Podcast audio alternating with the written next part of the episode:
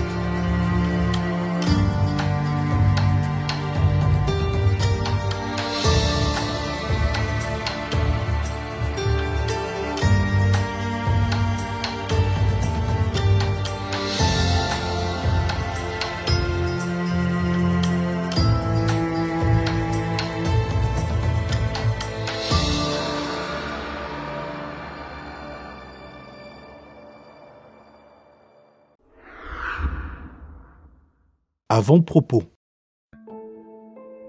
Ce livre est composé d'une série d'articles liés à la thématique des influences des réseaux sociaux dans la vie des chrétiens. Rédigé et publié depuis plus de cinq ans, le contenu de ce support d'alerte reste encore d'actualité. En effet, le numérique et les réseaux sociaux sont, plus que par le passé, implantés dans notre quotidien. La communication, qui est le cœur de l'interaction humaine et sociale, fait l'objet d'une numérisation qui gagne de plus en plus le terrain.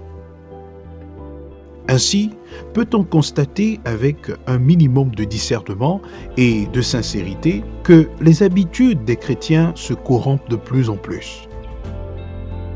D'un côté, l'intimité avec le Seigneur perd en qualité, et de l'autre, l'extimité sur les réseaux sociaux monte au créneau le sens de l'importance de la présence de Dieu commence à échapper à beaucoup dans ces temps de la fin. Tant qu'il y a de la vie, il y a encore de l'espoir. Il n'est jamais trop tard pour revenir en soi-même et prendre un nouveau départ avec le Seigneur.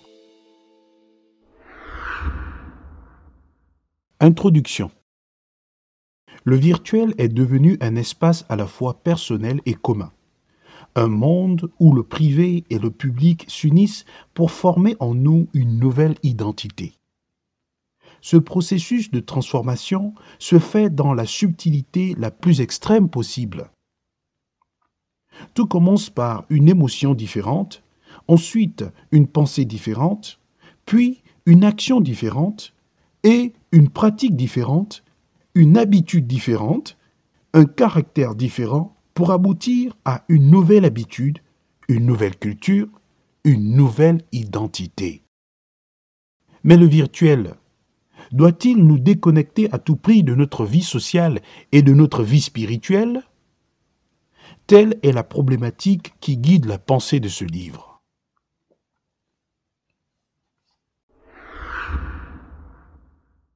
Tome 1 le monde enregistre tout type de distractions parmi lesquelles les réseaux sociaux, réseaux à portée de tous. Dans le temps, les hommes se sont familiarisés avec ces derniers au point où une forme de dépendance s'est créée. L'expérience a démontré qu'une bonne partie d'internautes dans le monde se connectent essentiellement pour des raisons ludiques, certains pour passer du temps, d'autres pour chercher des relations, et certains pour visualiser des images et vidéos à caractère érotique.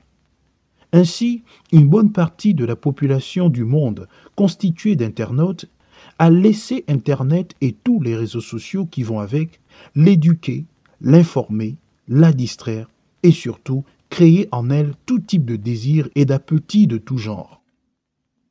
Par Internet, beaucoup de réseaux d'arnaques, de terrorisme, de prostitution, de lobbies politiques, religieux et économiques se sont formés. La dépravation des mœurs que connaît le monde actuel résulte des multiples influences négatives suscitées par Internet. Ces influences ont généralement beaucoup attrait à la vulgarisation de l'amour du sexe et à celui de l'argent. C'est pourquoi il n'est pas étonnant de constater qu'après un clic sur une page Internet apparaissent des images érotiques ou des annonces de loterie. Dans tous les cas, 98%, sinon 99,99% d'internautes dans le monde sont au moins deux fois sur trois confrontés à cette réalité. À la lumière des Écritures, il peut être compris que les grands démons mandatés par le diable sont pleinement à l'œuvre, à savoir le démon de Sodome et Gomorre, c'est-à-dire l'immoralité sexuelle, et Mammon, le dieu de la cupidité. Ces deux démons poussent la plupart des internautes à la convoitise des yeux, à la convoitise de la chair, à l'orgueil de la vie, au complexe, aux rivalités, aux jalousies, aux disputes, aux injures, aux murmures et aux choses semblables. Ainsi, le World Wide Web s'avère être un grand carrefour mondain où tout est conçu pour stimuler les désirs et appétits charnels des hommes et des femmes qui se sont donnés corps, âme et esprit à son emprise. De nos jours, l'accès aux réseaux sociaux connaît une facilité assez impressionnante, et surtout avec l'arrivée des smartphones qui se sont substitués aux ordinateurs fixes et portables avec leur capacité assez particulière à contenir de nombreuses applications. Ces véritables révolutions technologiques, qui pourtant servent pour beaucoup de domaines, c'est-à-dire professionnels, financiers, marketing, commercial et autres, ne cessent d'influencer le comportement des individus et beaucoup plus dans un sens négatif et particulièrement chez les moins vigilants. Ainsi, on n'est plus seulement internaute dans un cybercafé, mais aussi et désormais dans nos maisons, dans nos lieux de travail, dans nos lieux de culte dans les rues, bref, partout. Cette omniprésence d'Internet et des réseaux sociaux a graduellement écarté dans la pensée de l'homme l'idée de l'importance de la présence permanente de Dieu dans sa vie. Internet et les réseaux sociaux, qui pourtant servent pour diverses raisons nobles, sont devenus un véritable obstacle dans la vie de beaucoup de chrétiens qui ont vu leur relation avec le Père se dégrader de façon continue. L'arrivée de Facebook, qui littéralement veut dire livre de visage ou encore recueil de visages ou de photos, est une réelle opportunité pour le diable, car cela cadre avec son agenda, c'est-à-dire susciter la convoitise des yeux et à bien d'autres choses du genre, à savoir des accoutrements extravagants, des styles de vie immoraux, la xénophobie, le racisme et bien d'autres.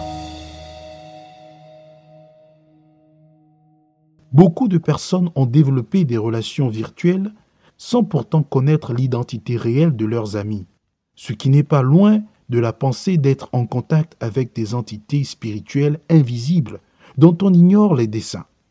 Ces habitudes que crée Facebook dans la pensée de ses utilisateurs permet à ces derniers non seulement de communiquer avec des personnes inconnues, mais aussi de créer un monde là où tous leurs faits et gestes sont suivis et finalement contrôlés. Il suffit d'être connecté pour être identifié comme étant en ligne, pour que toute la famille Facebook en prenne conscience ou soit informée de nos mouvements. Ainsi, l'on peut savoir si l'on est rarement, occasionnellement, fréquemment, souvent, assez souvent, très souvent ou toujours connecté ce qui révèle le degré d'attachement à ce géant carrefour d'images et d'informations intimes.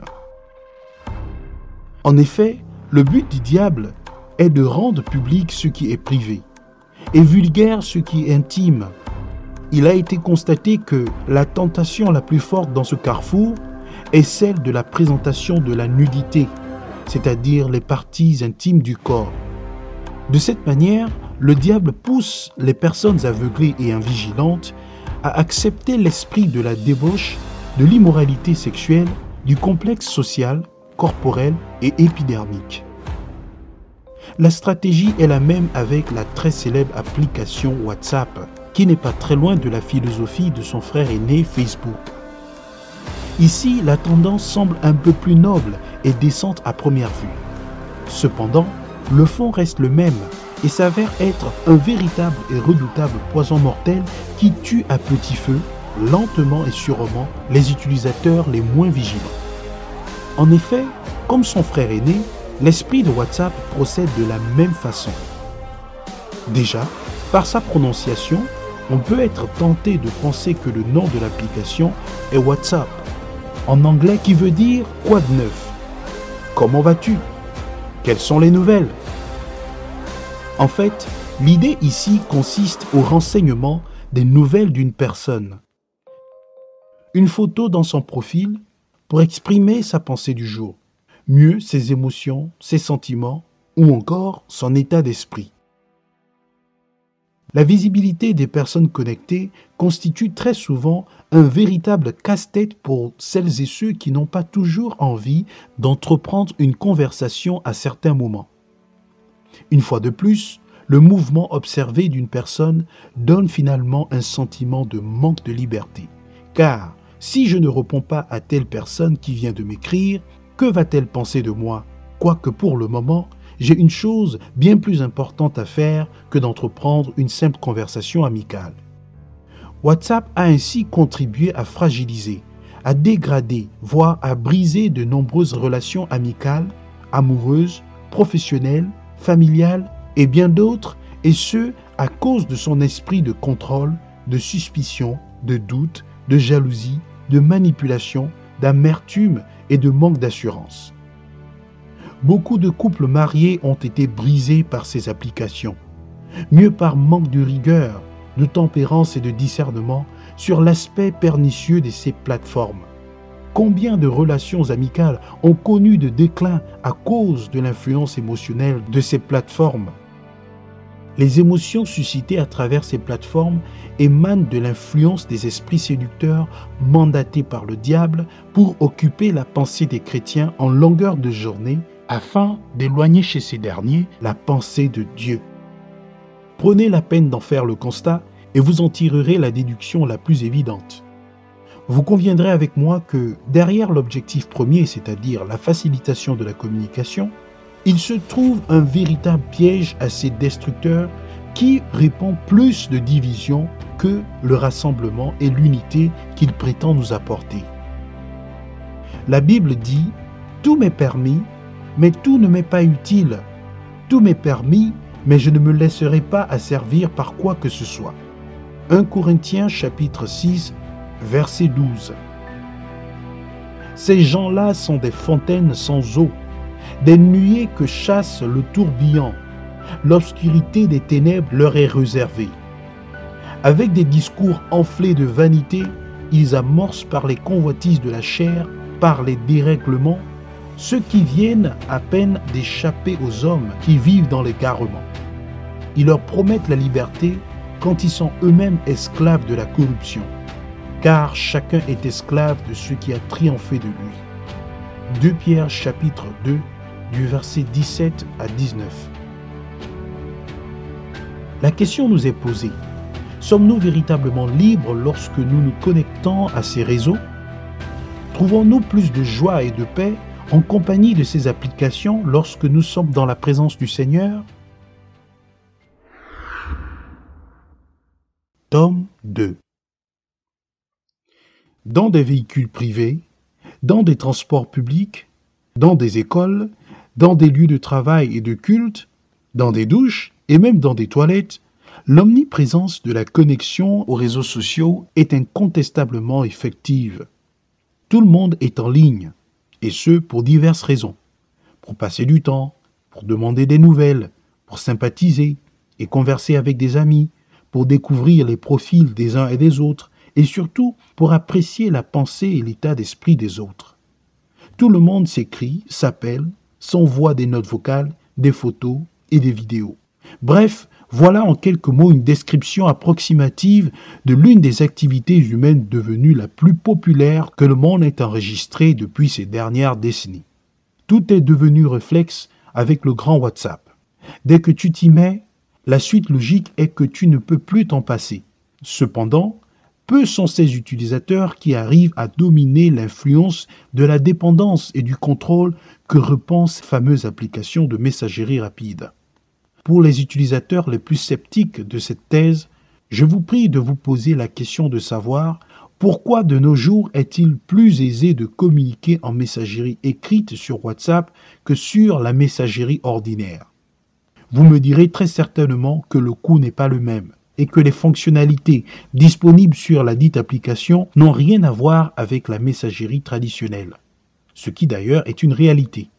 Toutefois, au-delà de ces multiples atouts et qualités, la réalité reste que tout le monde, sinon une bonne partie de la population mondiale, demeure désormais plus attaché à la messagerie en ligne plutôt qu'à celle dite classique. Avec le temps et par habitude, l'utilisation permanente des applications de messagerie rapide a intégré la pensée de milliers d'utilisateurs à travers le monde. Petits, adultes, personnes âgées, tout le monde est visiblement atteint par la tendance aux réseaux sociaux. Le constat est beaucoup plus inquiétant chez les plus jeunes qui ont laissé ces applications littéralement conditionner leurs mouvements. Ainsi, de par une attitude ou une position particulière, l'on peut presque adroitement imaginer si vous êtes en ligne ou non. Mais qu'est-ce qui peut bien expliquer l'émergence d'une telle culture? En effet, en parcourant les Écritures, nous pouvons comprendre que la pensée de Dieu est de faire des nations des disciples. Le terme disciple est aussi synonyme de mot adepte, qui veut dire en anglais follower. Pour faire des nations des disciples, Dieu utilise des hommes nés de nouveau, mandatés par lui afin d'annoncer l'évangile de la bonne nouvelle. Ainsi, ces derniers utilisent tout ce qu'il met à leur disposition pour le faire des moyens spirituels tels que la prière, le jeûne, la prédication, la prédication, etc. Et des moyens physiques, des supports écrits, visuels, audio et virtuels. De l'autre côté, le diable s'est aussi préparé en conséquence afin d'amener une bonne partie du monde en enfer avec lui. Pour atteindre son but, il utilise exactement les mêmes moyens, mais cette fois-ci dans un sens destructeur. Des moyens spirituels, notamment l'envoûtement et la séduction, et des moyens physiques, des supports écrits, visuels, audio et virtuels. L'une des armes les plus destructrices du diable en ce temps de la fin est le virtuel. En effet, la subtilité qui va avec constitue la même ruse que l'on retrouve dans Genèse au chapitre 3, notamment lors de la tentation d'Ève par le serpent. De nos jours, tout est désormais virtualisé, pour ne pas dire numérisé, qu'il s'agisse des relations, des transactions, mais aussi de la communication. Pour revenir sur l'usage de l'application WhatsApp, il faut dire que l'objectif du diable ici est d'amener les utilisateurs les moins vigilants à dépendre totalement de cette dernière. Ceci passe donc par un système de contrôle. En effet, le diable veut occuper la pensée des enfants de Dieu, et il s'investit davantage sur tout ce qui peut aller dans ce sens. Quoi de mieux que de présenter les choses de la façon suivante?